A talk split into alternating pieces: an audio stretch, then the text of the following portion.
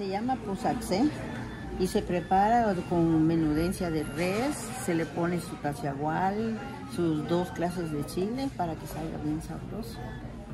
Una de las comidas tradicionales que el pueblo soque tuxtleco resguarda dentro de su acervo culinario es la que se conoce como puchatzé. Esta comida, por ejemplo, ayer venimos a recibir la menudencia, la pusimos a cocer. Ya hoy temprano se vino a picar, hacerlo picadito.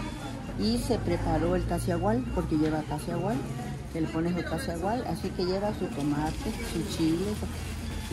Ya la menudencia ya picadita, se guisa con manteca, bien guisadita se deja caer, ya que está bien guisadita, se deja caer el tomate, el chile, ya que está hirviendo, se deja caer el cacegual y se mueve muy de, seguido, seguido para que no se pegue. Este platillo consiste en un picadillo de vísceras de res que es acompañado con un recado de tomate espesado con maíz, a diferencia de la chanfaina o en otras regiones en donde se espesa con otros elementos. El taciagual es maíz. Por ejemplo, este llevó sus 4 kilos de maíz, porque es bastante el taciagual se pone a hervir el maíz, no a cocer, sino a hervir. Ya que está hervido, se saca de la lumbre, se enfría, se lava y se lleva al molino. Se pide bien fino para que se muela. Y ya viene uno acá y lo muele, lo bate uno. Y bien volado, que quede bien finito, finito, porque ese es el que le da espesor al molino.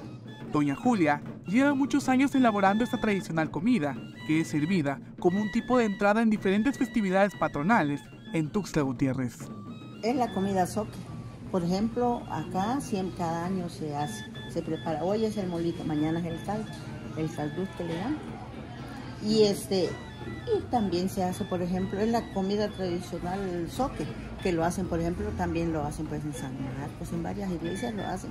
Cuando vienen las virgencitas, también es la comida, esa es la tradicional, es la que de ser, lo aprendí viendo cómo lo preparaban las señoras de hace ya, de hace mucho tiempo, ya ni están las señoras con las que yo aprendí invitan a conocer las comidas tradicionales que fueron heredadas a las generaciones presentes y que han sido conservadas por las personas que todavía tienen el gusto de prepararlas.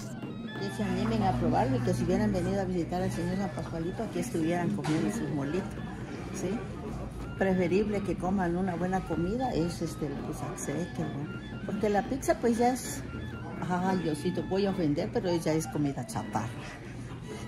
Sí.